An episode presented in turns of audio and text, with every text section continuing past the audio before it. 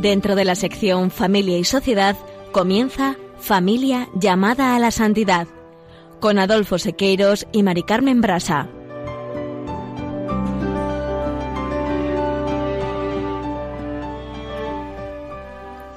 Muy buenos días, queridos oyentes de Radio María y familia Radio María. Bienvenidos un lunes más al programa Familia llamada a la Santidad.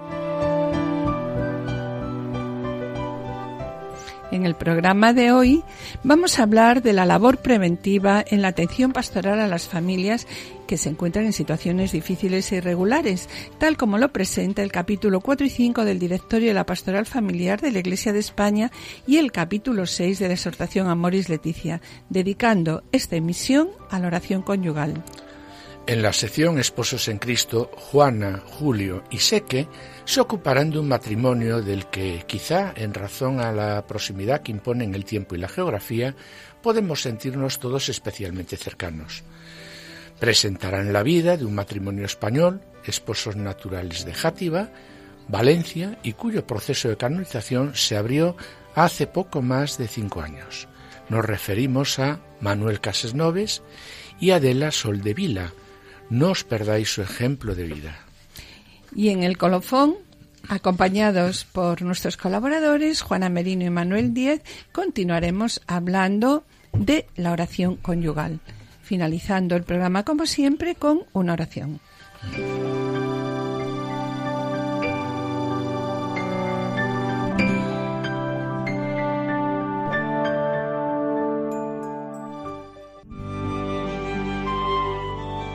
Directorio de la Pastoral Familiar.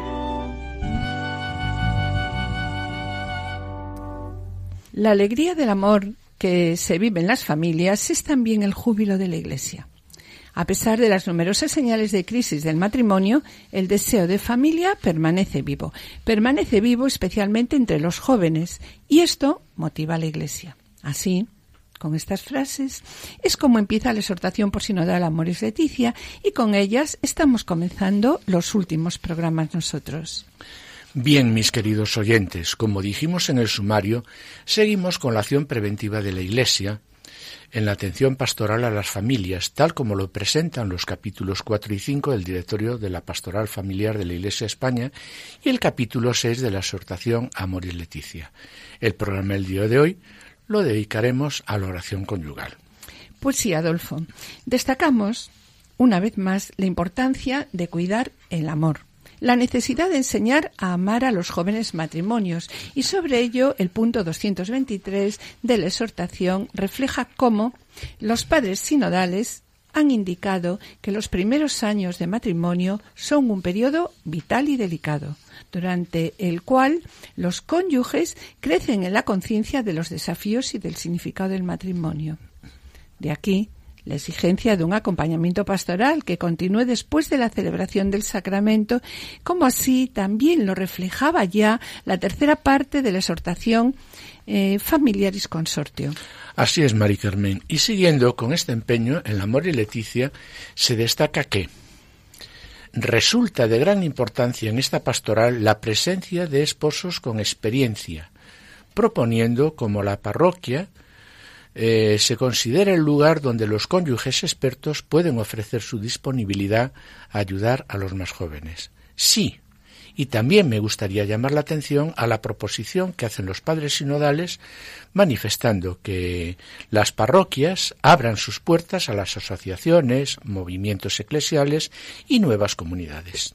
Sí, en ese mismo punto, pues también proponen la necesidad de apoyo para que las familias sean auténticas iglesias domésticas, proponiendo también que es preciso resaltar la importancia de la espiritualidad familiar, la importancia de la oración, de la participación en la Eucaristía Dominical y también presentando que para animar su vida espiritual, nos dicen, es necesario que estos matrimonios se, reúnen de una, se reúnan ¿no? de una manera periódica con otros matrimonios jóvenes. ¿Para qué? Pues para compartir la fe y la amistad.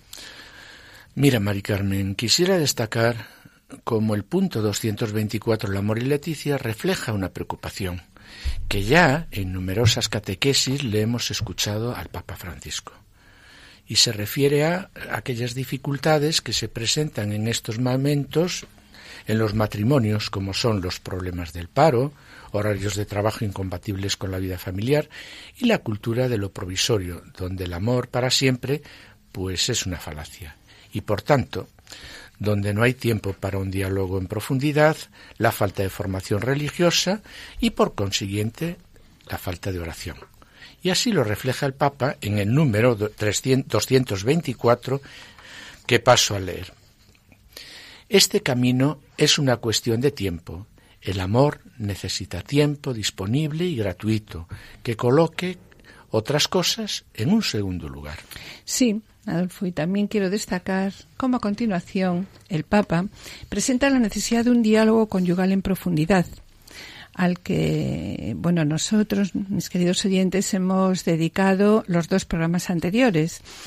Bien, y el Papa continúa hablando también de la necesidad que tienen los matrimonios por falta de tiempo de mirarse, abrazarse y decirse que se quieren.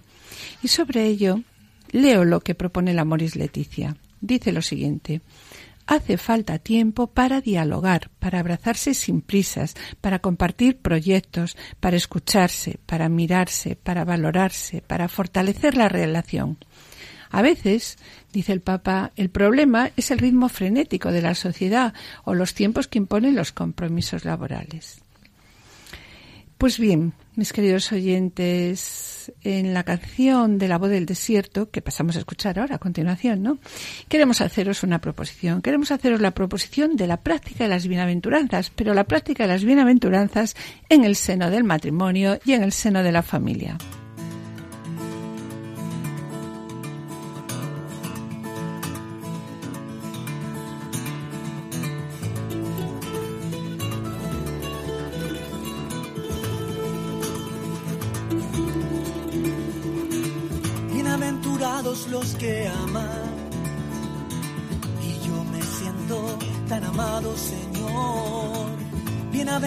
Los que lloran.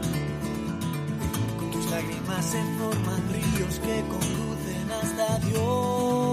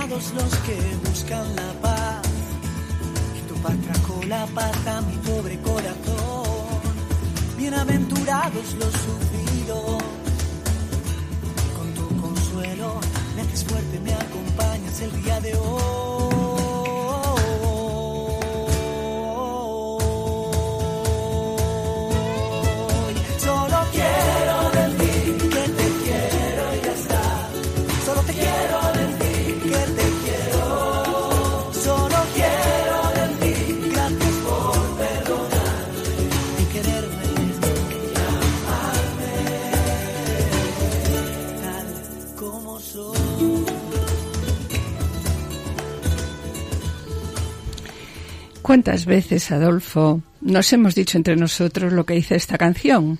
Solo quiero decirte que te quiero. Gracias por perdonar, gracias por quererme tal como soy. Tienes razón, Mari Carmen. Qué pocas veces nos damos las gracias y nos decimos te quiero. Es algo que lo damos por implícito, que ya lo sabemos y que no hace falta repetirlo. Continuando con el punto 224, el amor y Leticia, que destaca que la falta de tiempo para dialogar, para abrazarse sin prisa, para compartir proyectos, para escucharse, para mirarse, para valorarse, para fortalecer la relación. ¿Sabes, Mari Carmen, qué pienso? Pues que en muchas ocasiones no es la falta de tiempo lo que dificulta las relaciones en la familia, sino la calidad de ese tiempo. Y yo me pregunto, ¿Qué hacemos cuando estamos juntos? ¿Nos aburrimos? ¿Nuestro tiempo lo ocupa la televisión, el móvil, el ordenador? ¿Cómo es la calidad de nuestro tiempo? Otras veces el problema es que el tiempo se pasa juntos y carece de calidad. Sobre la calidad de nuestro tiempo, el Papa, en la Moris Leticia, continuando el punto 224, refleja una gran preocupación cuando dice, solo compartimos un espacio físico, pero sin prestarnos atención el uno al otro.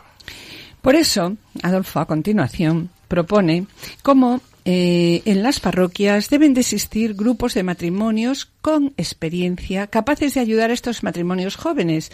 Y así lo destaca el punto 224 de la Moris Leticia cuando dice, los agentes pastorales y los grupos matrimoniales deberían ayudar a los matrimonios jóvenes o frágiles a aprender a encontrarse en esos momentos, a detenerse el uno frente al otro e incluso a compartir momentos de silencio que los obliguen a experimentar la presencia del cónyuge.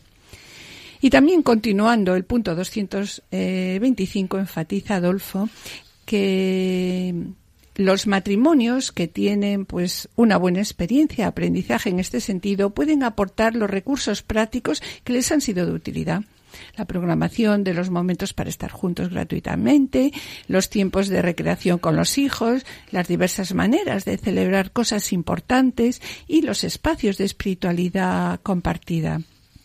También, nos dice el Papa, estos matrimonios pueden enseñar recursos que ayuden a llenar de contenido y de sentido a los matrimonios jóvenes, pues estos momentos para aprender a comunicarse mejor. Como vemos aquí, de nuevo el Papa, en la Moris Leticia, destaca la importancia del diálogo conyugal, al que, como os hemos dicho anteriormente, ¿no?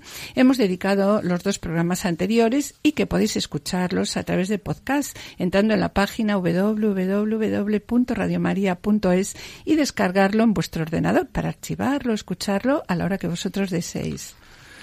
Esto es de suma importancia cuando se ha pagado la novedad del noviazgo, dice el Papa, y como vemos aquí de nuevo, el amor y Leticia destaca la importancia del diálogo conyugal, cuando dice, porque cuando no se sabe qué hacer con el tiempo compartido, uno u otro de los cónyuges terminará refugiándose en la tecnología, inventará otros compromisos, buscará otros brazos o escapará de una intimidad incómoda.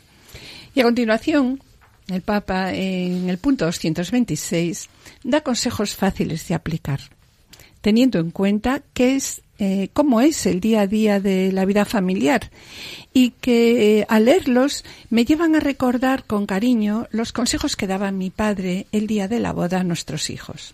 Pues bien, mi padre llamaba a su nieto, a su nieta, y le decía, cuando os acostéis, rezar un Padre nuestro, Nunca os acostéis sin haberos perdonado, sin reconciliaros entre vosotros y con los demás, y daros un beso, daros un abrazo. También decía mi padre, al ir a trabajar otro beso, estad siempre agradables. Bueno, mi padre decía, estad guapos, ¿no? Esperando al que va a llegar, como cuando erais novios. Y mirad, estos consejos también se los aplicaba a sí mismo. Nunca se presentaba a desayunar o que no tuviera que ir a trabajar sin estar arreglado. En cuanto a mi madre, aunque ese día no tuviese que ir a la oficina, se presentaba a desayunar con collar. Y aún ahora, con sus 92 años, vive con nosotros, puesto que presenta un deterioro senil grave. Todas las mañanas nos pide sus collares y es una abuela preciosa. Bien, disculpad, mis queridos oyentes, no, pero al hablar de mis padres, pues me emociono, como os pasará a todos vosotros. Pero a pesar de lo que os cuento, no creáis que él era un el matrimonio de mis padres era un matrimonio de libro. Mi madre comenzaba casi todas las mañanas siempre enfadada. Y cuántas veces mi padre al inicio de la primavera cortaba la primera rosa y se la entregaba. Cuántas veces he visto a mi padre cómo llevaba a mi madre la primera ciruela o el primer melocotón que daba el árbol y con qué ilusión preparábamos sorpresas para mamá. Por otro lado, mi padre se levantaba de madrugada, mi madre, perdón, se levantaba de madrugada y tenía todo perfectamente arreglado cuando nos levantábamos los demás y por ello, pues sus nietos la llamaban la superabuela. Bueno, Mari Carmen, madrugaban los dos mucho, pero sí, los detalles que tenía tu padre con tu madre eran preciosos. Y esos mismos detalles, mis queridos oyentes, lo refleja el Papa Francisco en la Morir Leticia cuando dice, a los matrimonios jóvenes también hay que estimularlos a crear una rutina propia, que brinda una sana sensación de estabilidad y de seguridad, y que se construye con una serie de rituales cotidianos compartidos. Continúa diciendo el Papa, es bueno darse siempre un beso por la mañana, bendecirse todas las noches, esperar al otro y recibirlo cuando llega, tener alguna salida juntos, compartir tareas domésticas, pero al mismo tiempo es bueno cortar la rutina con la fiesta, no perder la capacidad de celebrar en familia, de alegrarse y de festejarles las experiencias lindas. Necesitan estos cónyuges sorprenderse juntos por los dones de Dios y alimentar juntos el entusiasmo para vivir. Y continúa también diciendo el Papa, cuando se sabe celebrar, esta capacidad renueva la energía del amor, lo libera de la monotonía y llena de color y de esperanza la rutina diaria.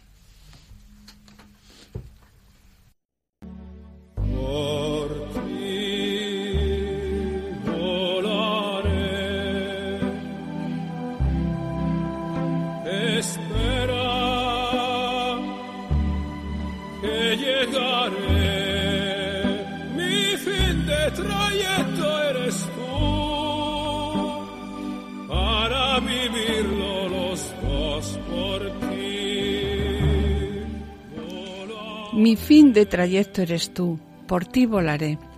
Bien, queridos oyentes y familia Radio María, estamos en el programa Familia llamada a la Santidad, dirigido por Adolfo Sequeiros y quien les habla Mari Carmen Brasa.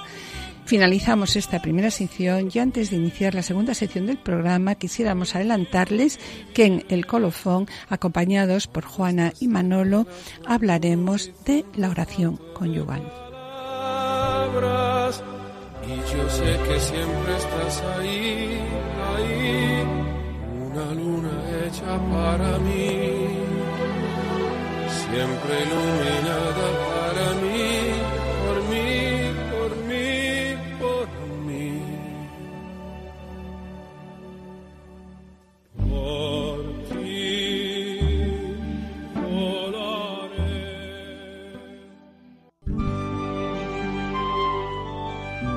Esposos en Cristo.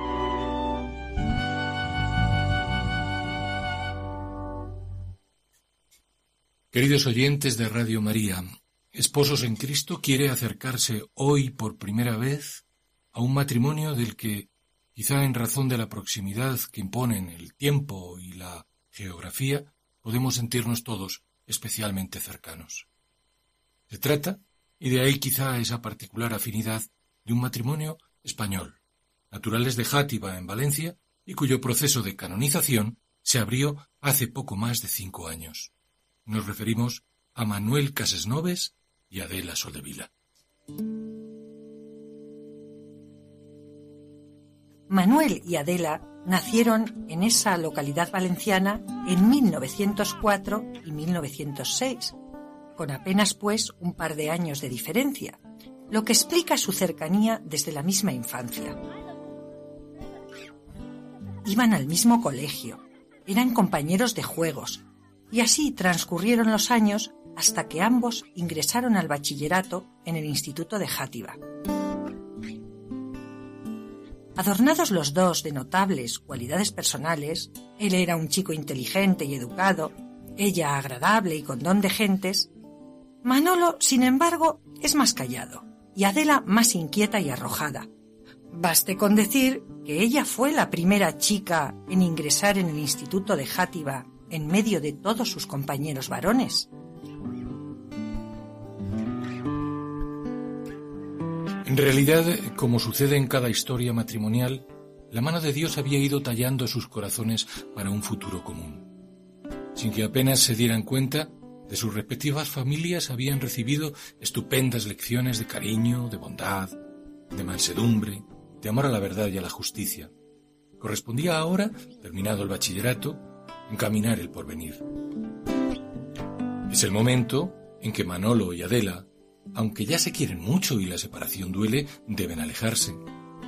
Manolo va a estudiar farmacia en Madrid y Adela magisterio en Valencia, y ambos lo hacen con notable provecho. Así que, acabada la carrera, Manolo regresa a Játiva para trabajar en la farmacia de su abuelo. Adela, por su parte, empleará también esos años de estudio en Valencia para la reflexión y el crecimiento de su espiritualidad por medio de la oración a la que desde siempre le había encaminado su madre con gran sabiduría.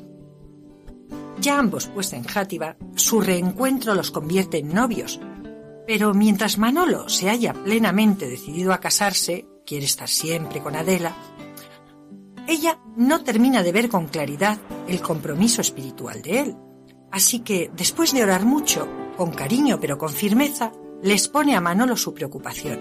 Sabía que necesitaba a alguien que compartiese plenamente la fe y lo expresó con la sencillez y la rotundidad que nace del corazón enamorado. Manolo, si no eres capaz de compartir conmigo la asistencia a misa y el rosario, tendré que dejarte. Manolo, preparado y con prontitud, respondió, Adela, contigo siempre. Y así fue. En abril de 1927 contrajeron matrimonio en la colegiata de Játiva.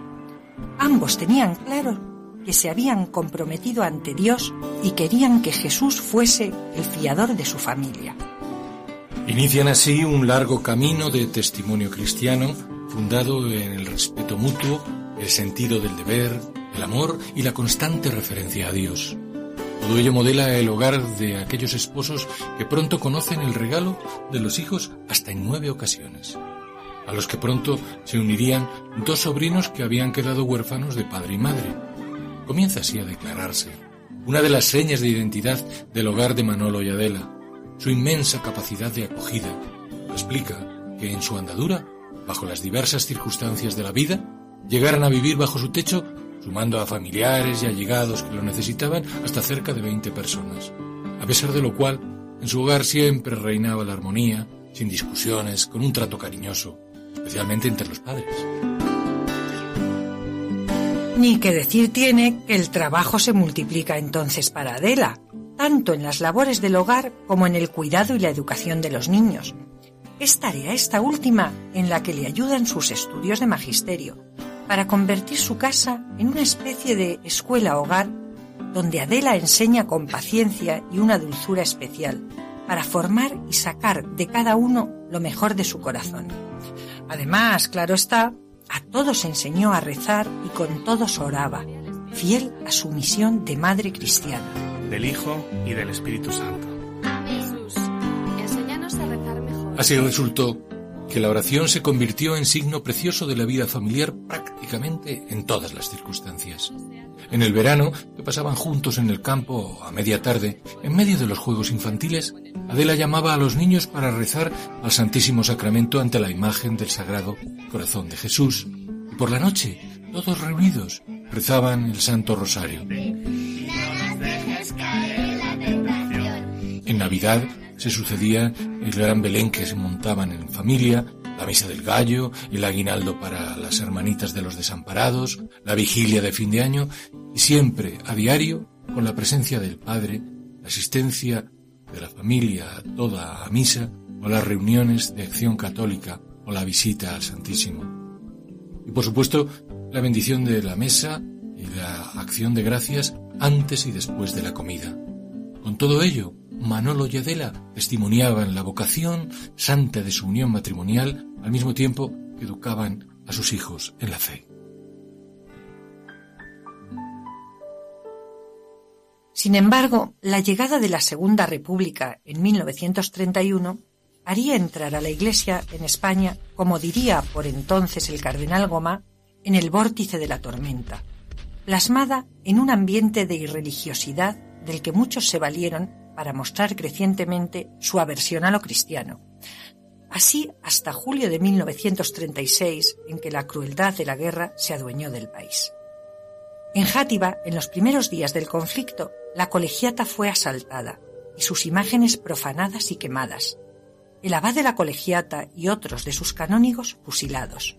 Son momentos, pues, de especial dureza para los cristianos, también para el matrimonio de Adela y Manuel, se les incautaron sus bienes, también la farmacia, e incluso el marido figuró en la lista de personas que habían de ser fusiladas sin juicio previo. Afortunadamente, uno de sus trabajadores, que los había conocido de cerca, me dio por él ante el Comité Popular y sus palabras son muy buenas personas y se desviven por los demás, le salvaron la vida. Fueron tres años de amargura y sufrimiento que sin dejar de lado la oración soportaron con la ayuda de Dios y la protección de la Virgen. Manuel se las arregló para que durante todo ese tiempo, con evidente riesgo para sus vidas, en su casa se celebrase misa todos los domingos. Se cuenta incluso que en un registro a que fue sometida la casa familiar, los objetos sagrados que servían a la liturgia eucarística providencialmente no fueron hallados por los encargados de la pesquisa. El Señor, una vez más, a pesar de tantas dificultades, había estado grande con ellos.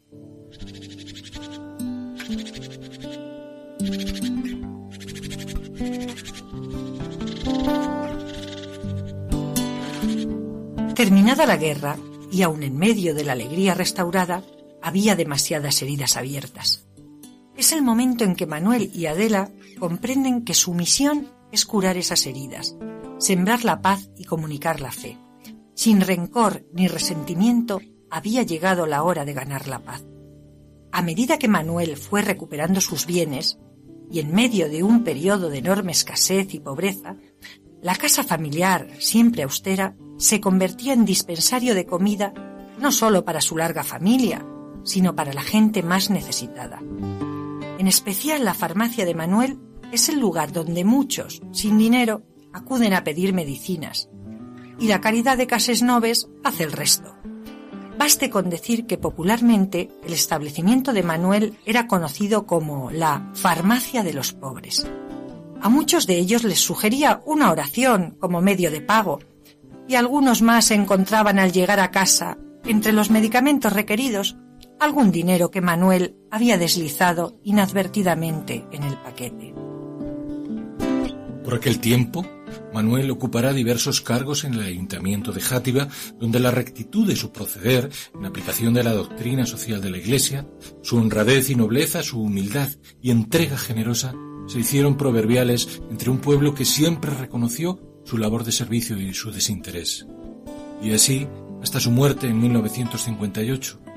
De modo que todavía hoy se le recuerda por muchos como un gran católico, un hombre bueno, honrado, justo, que no tenía vergüenza alguna de manifestar su condición de católico, como demuestra el hecho de que rezara el ángelus en la mitad del día en cualquier circunstancia y ocasión. Por su parte, Adela, que aún le sobrevivió 30 años, siguió destacando por su espíritu de oración, tanto en la Eucaristía diaria como en la oración contemplativa ante el sagrario y en la oración habitual. Sabía bien que en todos los casos ello suponía estar con aquel que sabemos que nos ama, y que ese era el modo de conseguir que su familia fuese una familia de oración, con presencia de Dios en sus vidas, en sus problemas y en su felicidad, y siempre unidos por la fe. Modelo sencillo y humilde de familia cristiana el de Manuel y Adela, que hoy sigue permaneciendo vivo en el recuerdo de tantos vecinos de Játiva como ejemplo de hogar cristiano que vive el Evangelio, que reza en familia y que practica hasta el fondo el mandamiento del amor. Nada raro, por tanto, que en 2006 el Papa Francisco, por entonces arzobispo de Buenos Aires, habiendo tenido conocimiento del libro biográfico de este matrimonio valenciano, remitiera una carta personal a la familia en la que manifestaba haber quedado vivamente impresionado por el testimonio de santidad de este matrimonio y además animaba a que se impulsara su proceso de canonización. De hecho, este proceso de canonización fue iniciado en la iglesia de San Francisco de Játiva el 25 de marzo de 2009, fiesta de la Anunciación del Señor, por el entonces arzobispo de Valencia, el cardenal Agustín García Gascó. Tras la clausura de la fase diocesana en 2013, la causa fue remitida a la Santa Sede, donde continúa la instrucción en la, en la Congregación Vaticana para las Causas de los Santos. Se trataba de la primera causa de canonización que se instruía de un matrimonio valenciano en la Archidiócesis de Valencia. Sin duda, un hecho que nos llena a todos de satisfacción por cuanto supone un reconocimiento más de la dimensión de santidad que irradia el matrimonio que funda sus raíces en el amor de Cristo. Y así, Con este mensaje de común alegría, nos despedimos, amigos oyentes, hasta el próximo programa Dios mediante. Un saludo y que Dios les bendiga.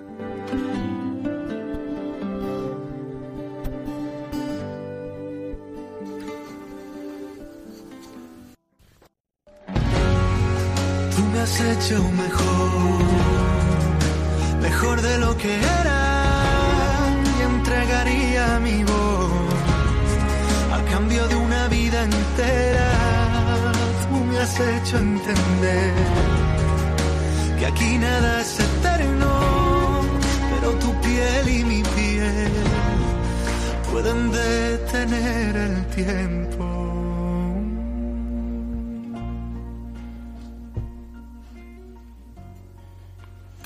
Después de escuchar este modelo sencillo y humilde de familia cristiana, el de Manuel y Adela, que hoy sigue permaneciendo vivo en el recuerdo de tantos vecinos de Játima, como ejemplo de hogar cristiano que vive el Evangelio, que reza en familia y que practica hasta el fondo el mandamiento del amor, mis queridos oyentes y familia Radio María, queremos informaros que estamos en el programa Familia llamada a la Santidad, dirigido por Adolfo Sequeiros y quien les habla, Mari Carmen Brasa con la colaboración de Seque, de Juan y Julio en la sección Familia Semilla de Santidad y acompañándonos están hoy con nosotros en el estudio Juana Merino y Manuel Díaz.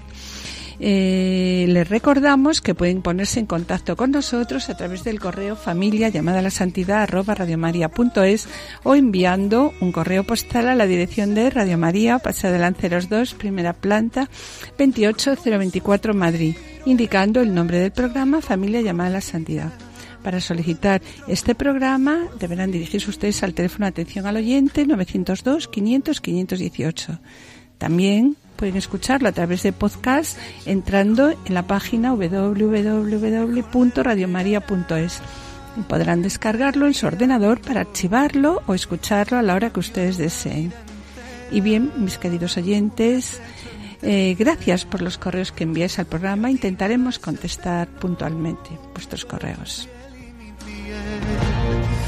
Pueden detener el tiempo.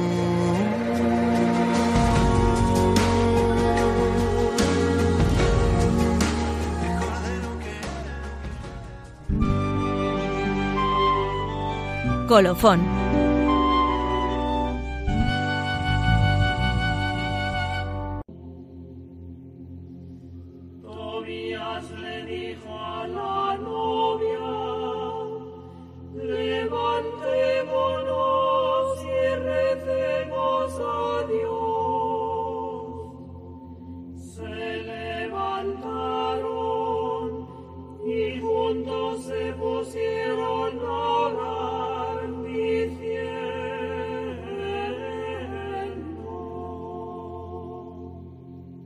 Con esta oración conyugal entre Tobías y Sara, compuesta por Ignacio Yepes, eh, comenzamos esta parte del programa dedicado hoy, como les informamos, a la oración conyugal.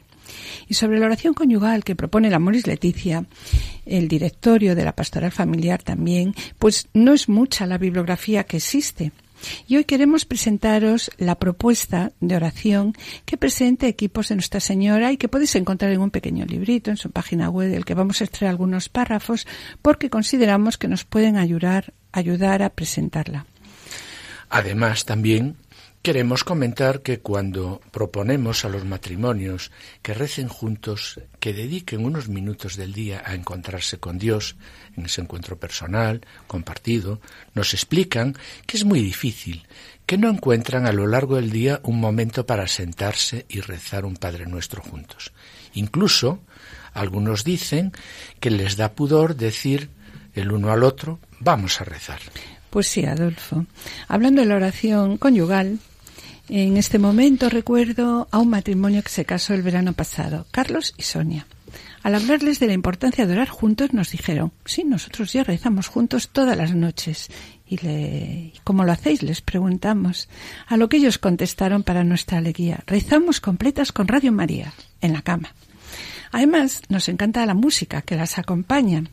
Nos ayuda a orar, dice Sonia, y a descansar en paz.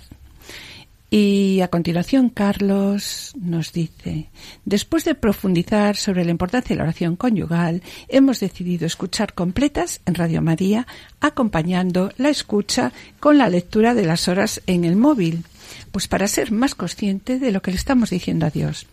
Porque si os decimos la verdad, decía Sonia, a veces rezando Radio María, pues nos quedamos dormidos. Bien, pues como os adelantamos, Hoy están con nosotros en el estudio Juana Merino y Manuel Díaz. Están licenciados en teología, pues en estudios de máster de ciencias de matrimonio y familia en el Pontificio Instituto Juan Pablo II y forman parte del equipo de familia y vida de la diócesis de Alcalá. También tienen una gran experiencia, tanto, aunque ellos no quieren que lo diga, ¿eh? tanto práctica como teórica en los temas de preparación al matrimonio y acompañamiento de matrimonios recién constituidos, a los que llevan dedicando una buena parte de su vida también en programas anteriores han presentado su testimonio de vida manifestando humildemente la verdad y la belleza del Evangelio. Bien, pues esperamos que sus palabras y sobre todo su testimonio de vida nos acerquen a Dios. Bien. Hola. Pues para para hablaros de ello, como ya adelantaba Mari Carmen, tenemos aquí a Manolo y Juana. Bienvenido, Manolo, bienvenida, Juana. Hola, bienvenidos. Buenos días. Hola, buenos días. Bien, pues queremos que expliquéis a nuestros oyentes qué es para vosotros la oración. Juana Manolo, ¿cómo comenzáis el día? Mira, Mari Carmen, eh, para nosotros el día comienza con la oración. Lo primero es ir a Dios, estar con Él, escucharle en su palabra, esta relación para nosotros es fundamental. ¿Cómo no va a ser fundamental? Si tenemos un Padre que nos ama, que nos ha dado la vida, que nos cuida, que nos sostiene cada día, que nos ha pensado y soñado desde siempre, ¿cómo vamos a levantarnos y empezar el día sin acercarnos a estar con Él?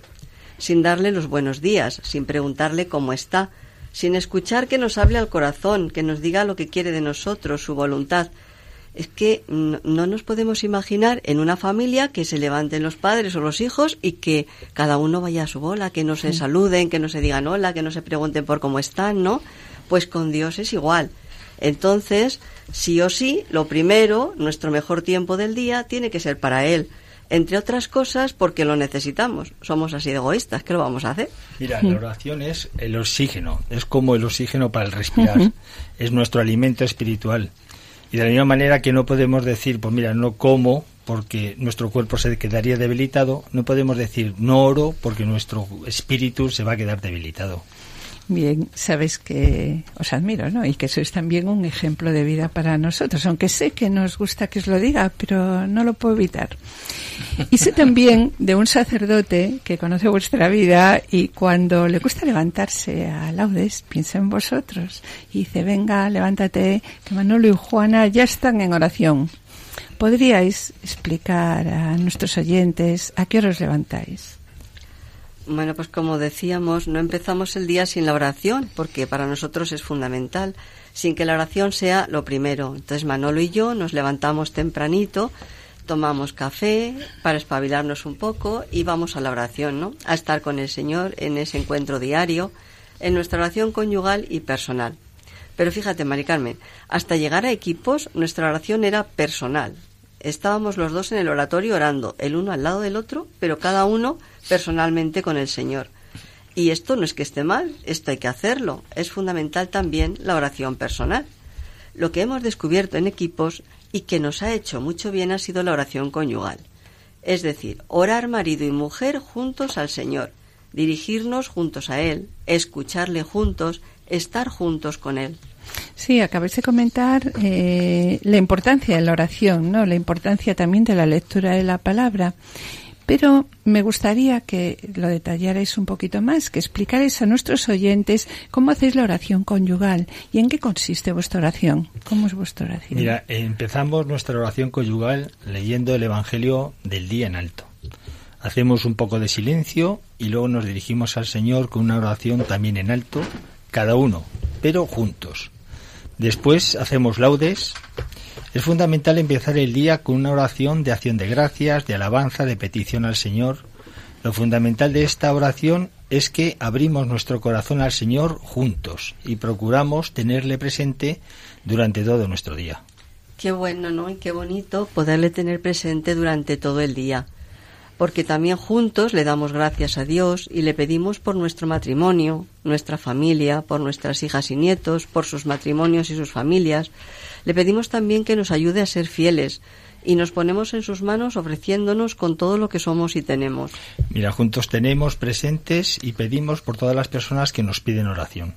Mucha gente dice, oye, orar por nosotros, ¿no? Pues en ese rato yo a veces os lo pido verdad sí. en ese rato de compartir la oración de orar juntos pues las ponemos ahí delante del señor no las ponemos en su corazón y pedimos por sus necesidades sus problemas las dificultades y también por todas las personas que el Señor pues pone en nuestro camino, ¿no? En distintos grupos, en, en, el trabajo, en la parroquia, en el barrio y que también de alguna manera nos está confiando. Juntos le pedimos por la Iglesia, sobre todo por esa Iglesia perseguida, ¿no? Y también por la conversión de sus perseguidores. También le pedimos por los grupos a los que pertenecemos, por los conciliarios de equipos para que tengan una relación de amistad profunda con el Señor y de esta manera nos ayuden a los matrimonios a vivir nuestra espiritualidad conyugal en ese camino hacia la santidad. Pedimos también por la conversión de los pecadores, por las almas del purgatorio y juntos pues le presentamos y pedimos también por las situaciones de nuestro entorno y de nuestro mundo pero no solamente pedimos, ¿eh? también damos gracias. claro, claro. Y damos gracias por tantas personas que ha puesto en nuestro camino, tantas cuerdas humanas y lazos de amor con los que nos ha ayudado a conocerle y amarle más y mejor con sus enseñanzas, con su vida. Pedimos por ellas, los que estén ya, los que hayan partido a casa del Padre para que estén con él disfrutando y las que no, porque le sigan siendo fieles, ¿no? Le damos también gracias y le pedimos por las personas que nos ha confiado y nos confía cada día, pues para que esa semilla que vamos poniendo en los distintos sitios donde colaboramos, ¿no? Pues llegue el momento en que, que germinen y puedan dar el fruto deseado y esperado por él. Y también es muy importante eh, ser agradecidos con todos los dones y todas las gracias que continuamente nos está regalando sin merecerlo, ¿no? Por fiarse de nosotros y querer contar pues con nuestras pobres vidas, nuestras pequeñas miserias, torpezas, nuestro pecado, que bastante es, ¿eh? que ya es mucho. Y terminamos nuestra oración conyugal rezando una oración por la santificación de los sacerdotes. Esta oración se hizo en nuestra diócesis de Alcalá y nos la dieron a los matrimonios para que rezáramos cada matrimonio por un sacerdote de la diócesis. Como a nosotros no nos llegaron a asignar ninguno, pues lo Pues que hacemos por es todos. claro, nosotros rezamos por todos, ¿no? Y especialmente decimos por los más necesitados. Sí, pues después de escuchar vuestra experiencia y vivencia sobre la oración conyugal, ¿qué consejos podríais dar a los matrimonios que dicen, me gustaría hacer oración, pero no tenemos tiempo, no sabemos ni cuándo ni cómo orar? Y en muchas ocasiones, eh, pues estas personas, ¿no? Eh, y nosotros mismos, ¿no? Pues te conformas diciendo, bueno, pero bueno, aunque no tenga tiempo, lo importancia, lo importante es que yo ya rezo el el, en el coche todos los días un Padre Nuestro, ¿no? Es decir, que llega un momento en que nos basamos en que no tenemos tiempo y somos como condescendientes y tolerantes con nosotros mismos. ¿Qué os aporta también a vosotros como matrimonio la práctica de la oración conyugal? Mira, eh, con respecto a lo del tiempo, a nadie se le ocurre pensar o plantearse, pues mira, hoy no como porque no tengo tiempo. O no voy a desayunar o cenar porque no tengo tiempo. Es cuestión de prioridades. A nosotros la oración conyugal poco a poco nos ha ido ayudando en nuestro matrimonio. Pues a qué? Pues mira, a abrirnos más y, a conocernos mejor lo que cada uno lleva por dentro, esa intimidad que hay en el corazón, ¿no? Amarnos más y mejor y a buscar el mayor bien para el otro, que es Dios. Es que, claro, el mayor bien es, es Dios, ¿no? Entonces yo busco que Manolo vaya a Dios, que se llene de Dios, que confíe en Él, que Dios sea lo más grande, lo primero y más importante en su vida, y al revés, él lo quiere y lo busca también para mí. Sí. Sí, mira, la oración conyugal en los esposos es muy importante. Es el alimento diario del que no debemos de prescindir. No debemos dejar de acercarnos a que el Señor, a través de la oración, llene nuestras vidas, nuestro matrimonio y nuestra familia. Porque es un bien para nosotros y también es un fruto, porque ahí en la oración le damos esa apertura y espacio a Dios en nuestra vida matrimonial y familiar y con Dios en nosotros nuestra vida se transforma. Él es el que la transforma, pero nuestra vida mejora, ¿no? Y es otra calidad de vida.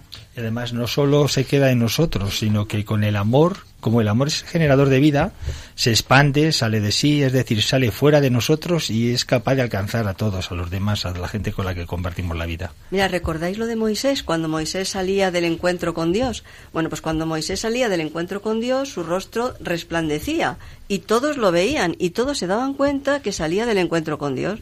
Los esposos, después de este encuentro con el Señor, cada día tendríamos que tener un rostro y unas actitudes que de verdad se nos notase. Mira, queremos añadir que la oración conyugal tiene otra razón de ser que es doble. Primero, que nos acercamos juntos a Dios como marido y mujer, que dejemos de lado nuestros enfados, que nos miremos a la cara, nos cojamos de la mano y nos encontremos en el mismo corazón de la Trinidad, de la que somos imagen y a la que debemos nuestro amor también se podría decir una segunda, que, alabamos a Dios juntos, que le damos gracias, que le pedimos perdón, que intercedamos por los que le amamos y por el mundo, y sobre todo que busquemos juntos su voluntad sobre nuestras vidas. Mirad, en, en síntesis, ¿no? la oración conyugal nos tendría que llevar a que los demás se dieran cuenta y pudieran decir de nosotros, estos esposos, este matrimonio tiene algo diferente que de verdad merece la pena y que yo lo querría para mí. Tendríamos que poder ir suscitando esto. Bueno, pues querido Juan y Manolo, después de lo que nos acabáis de presentar, tenemos que ponernos a hacer los deberes, ¿no? Tenemos que comenzar, mis queridos oyentes todos, a practicar la oración conyugal, a rezar juntos, a tener momentos de encuentro juntos con el Señor. Bien, pues agradecemos sinceramente que hayáis compartido vuestro testimonio de vida y oración con nosotros y también queremos daros las gracias por vuestro ejemplo. Habéis presentado con toda humildad y sencillez la oración conyugal y a través de ello, de ella, tal como la habéis presentado, hemos descubierto la verdad y la belleza del Evangelio en un lenguaje capaz de tocar nuestras mentes y nuestros corazones sedientos de verdad, sedientos de, de Dios. Una vez más, pues queremos daros las gracias y esperamos que sigáis acompañándonos pues en sucesivos programas porque vuestro ejemplo, vuestro testimonio es muy importante para nosotros y todos nuestros oyentes.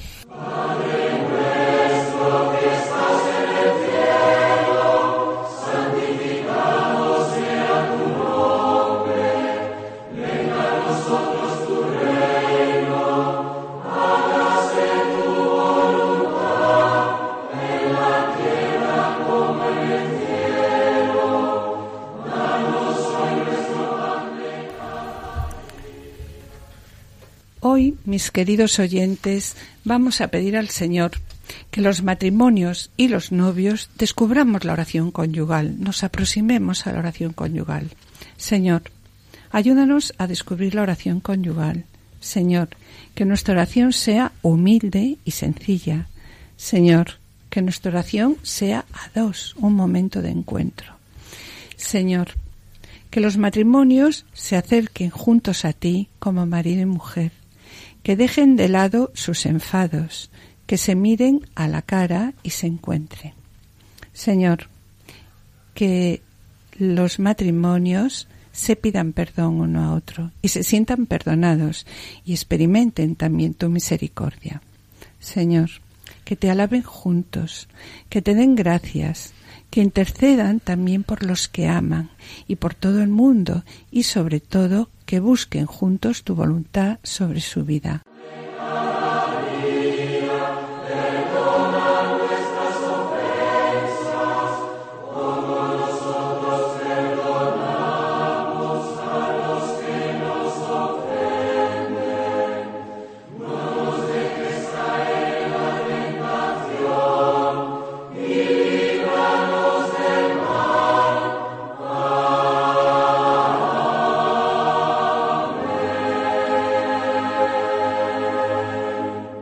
Bien, mis queridos oyentes, con pena tenemos que despedirnos.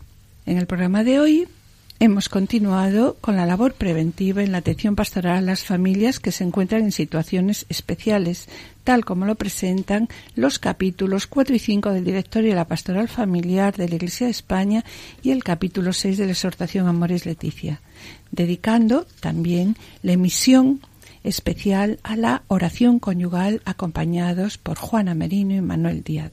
En la sección Esposos en Cristo, Juana y Julio y Seque se han ocupado un matrimonio del que quizá, por la razón de proximidad que imponen el tiempo y la geografía, podemos sentirnos todos especialmente cercanos.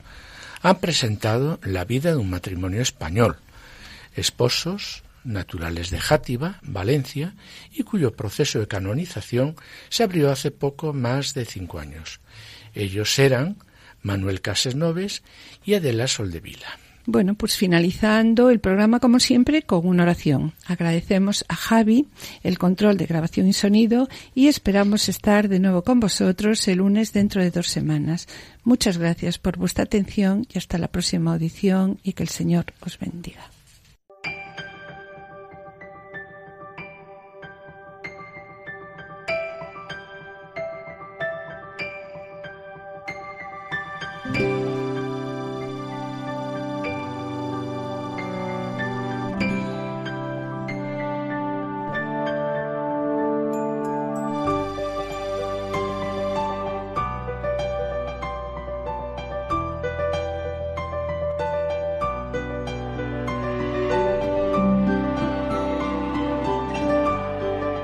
Han escuchado Familia llamada a la santidad con Adolfo Sequeiros y Mari Carmen Brasa.